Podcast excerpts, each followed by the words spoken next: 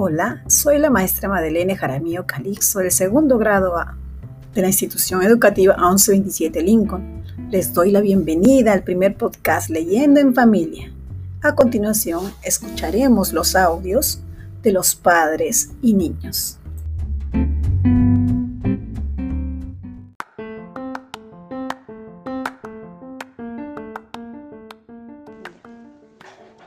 Alexandra, voy a leer El perro glotón. Ya. Una familia campesina criaba un perro para que cuidase la cabaña. El animal, distinguido por su bravura, era el terror de los ladrones. Luego de años de abundancia se presentaron tiempos de angustiosa crisis. La comida escaseaba para los amos y él no podía ser privilegiado. El fantasma del hambre hacía daño en su organismo y era notorio que el perro estaba cada día más flaco y sin aliento. Un día se dijo, he escuchado decir que en la ciudad se pasa mejor que en el campo. Será mejor que me dé una vueltecita para probar suerte, pues aquí la muerte es lenta pero sin escape. Marchóse pues a la ciudad y caminando por las calles llegó frente a una carnicería. La vista de exquisita carne estimuló mayormente el hambre que sentía y en un descuido del dueño se apoderó de un buen trozo de lomo y salió disparado.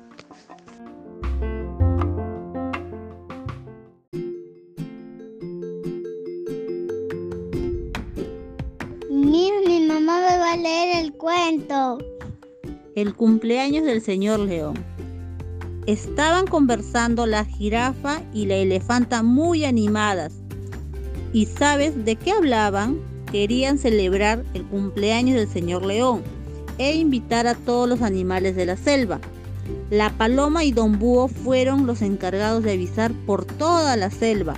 Al otro día, un sol radiante, se pusieron a trabajar. Hicieron una gran torta que alcanzaría para todos. Formaron un- una gran orquesta y tenían todo preparado.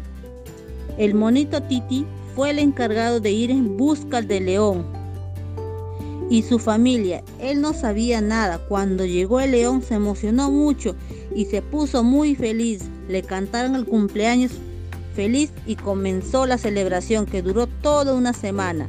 Colorín colorado, este cuento se ha acabado.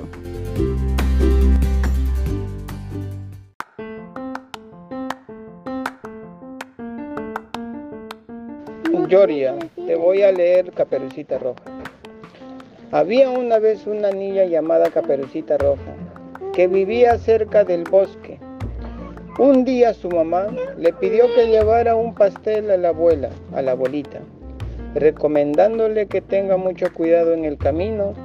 Caperucita Roja iba muy contenta, pero olvidó las recomendaciones y se puso a jugar con los animales.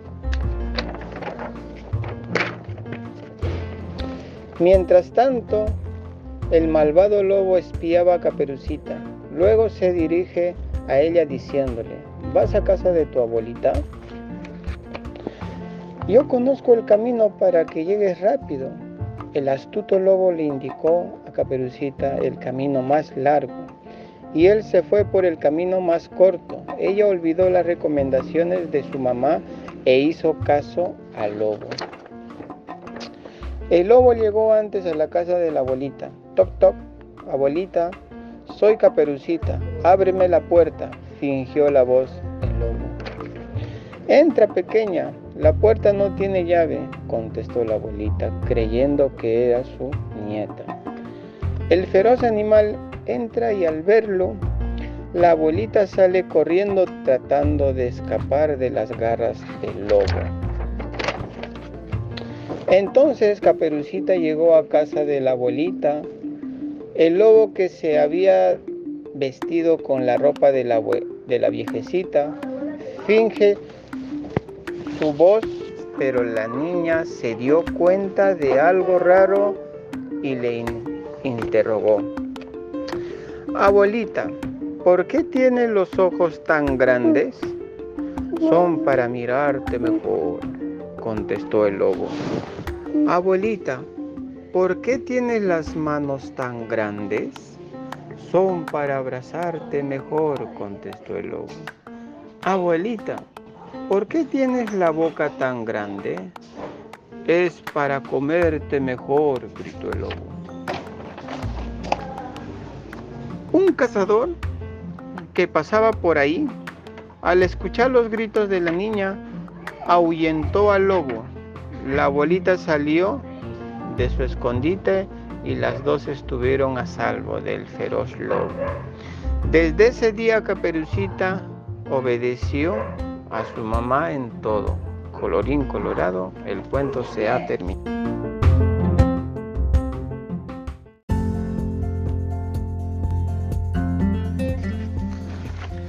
Ya, Gloria, vamos a, a contarte la cenicienta, ¿ok? Ok. Érase una vez una joven hermosa que no tenía padres, solo una madrastra mala con sus dos hijas. A ella le, encanta, le encargaban los trabajos más duros de la casa y la llamaban Cenicienta porque sus vestidos estaban siempre manchados de cenizas. Un día, el rey anunció que iba a dar una gran fiesta para todas las más jóvenes sol- solteras del reino. Al enterarse la madrastra, le duplicó la tarea a Cenicienta y le dijo que no iría a la fiesta. Cenicienta se quedó muy triste.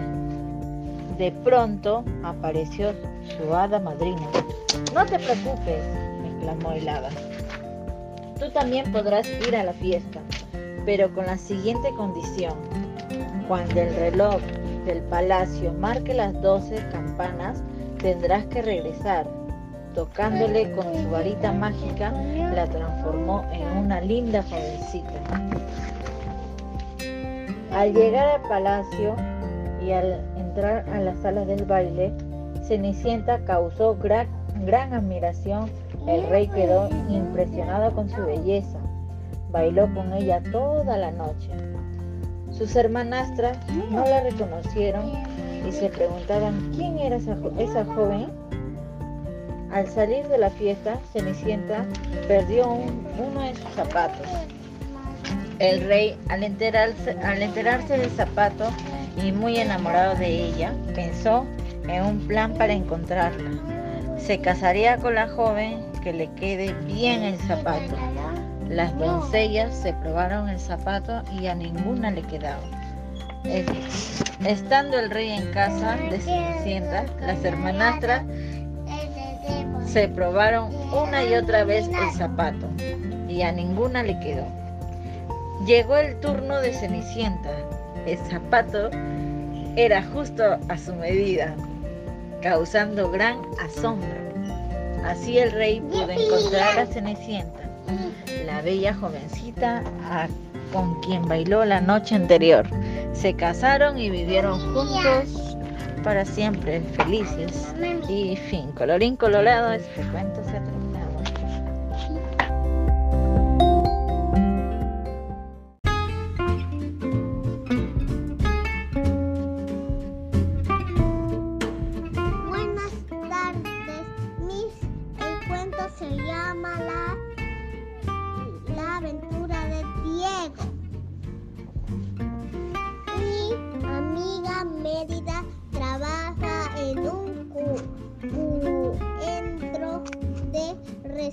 で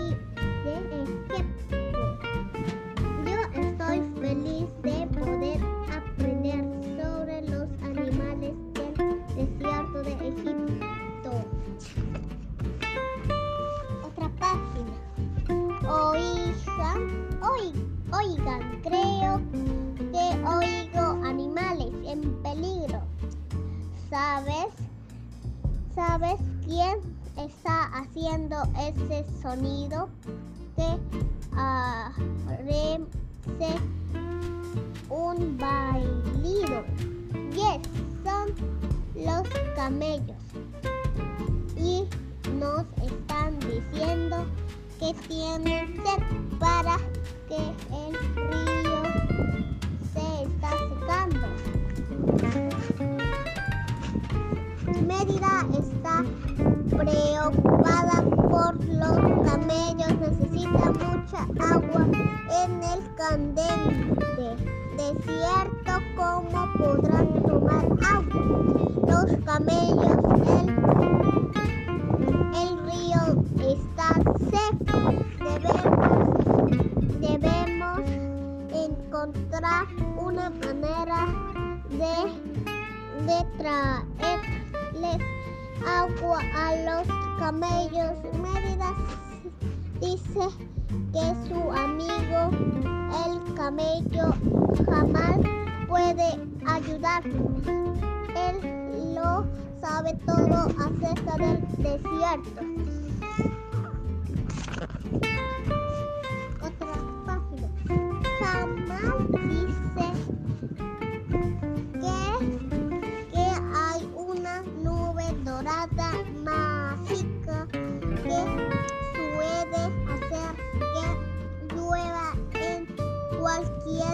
Pero nadie ha visto la nube ora-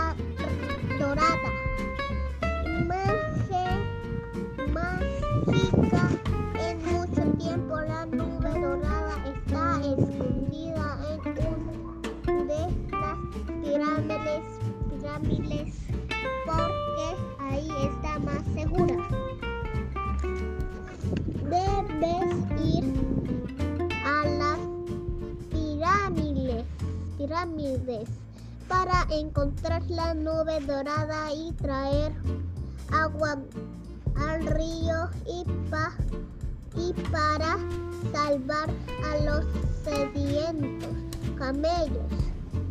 Las pirámides están en otro lado del desierto. Como el desierto es muy caliente, la mamá de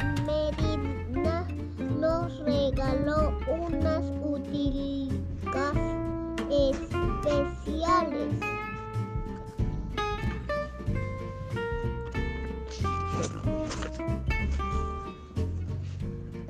Oh, no, parece que es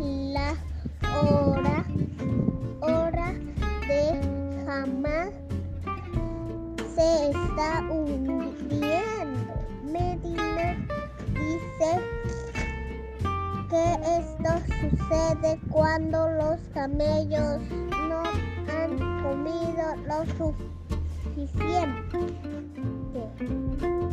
Puedo usar mi diario de campo para encontrar el para encontrar para encontrar qué tipo de comida podemos encontrar a jamal en el desierto para que coma mi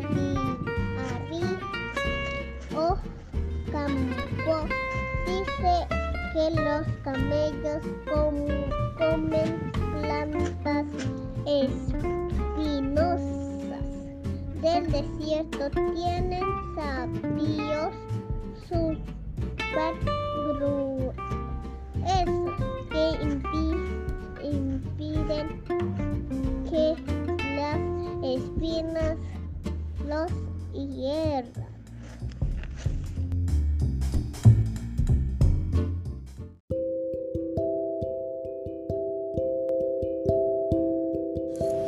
Escucha, Tiago. Una fiesta en el mar. Un día el pulpo Polito decidió hacer una fiesta en el mar. Por eso llamó a su amiga Maddie, la medusa, para que le ayudara a hacer la lista de invitados y así acomodados sobre las rocas. Comenzaron a conversar. Que venga el calamar, exclamó Maddie. Ni hablar. Tiene los ojos muy grandes, replicó Polito. Invita al cangrejo, cuentas bromas increíbles y sabe recitar, propuso Maddie. De ninguna manera rompería todo con sus horribles tenazas, dijo Polito. ¿Y qué tal la esponja de mar? preguntó Maddie. No tiene tenazas ni ojos grandes y siempre está muy quieta. Le invitaré a no invitaré a nadie que tengas que tenga agujeros y se quede inmóvil, contestó Polito, y cruzó sus ocho tentáculos muy decidido.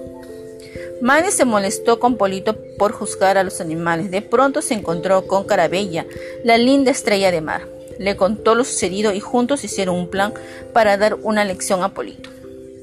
Carabella tenía un caracol, un coral muy antiguo, con el que podía hipnotizar a todos los animales de mar.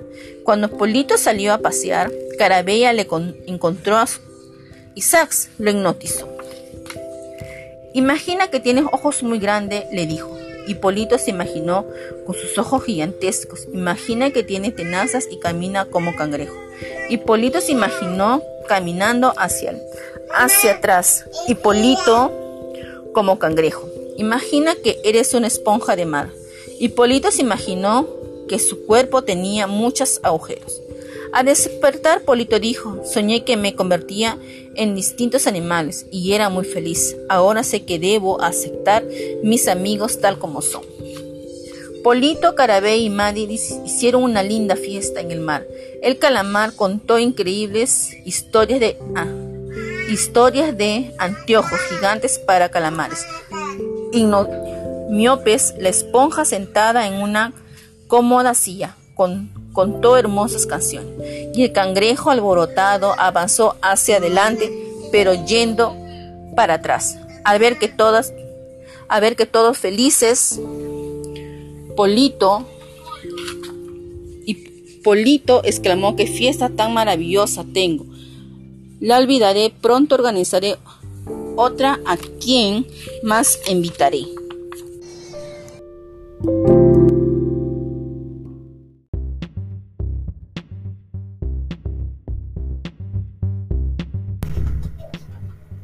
Muy bien, luego de escuchar los audios, agradecer a los padres y niños.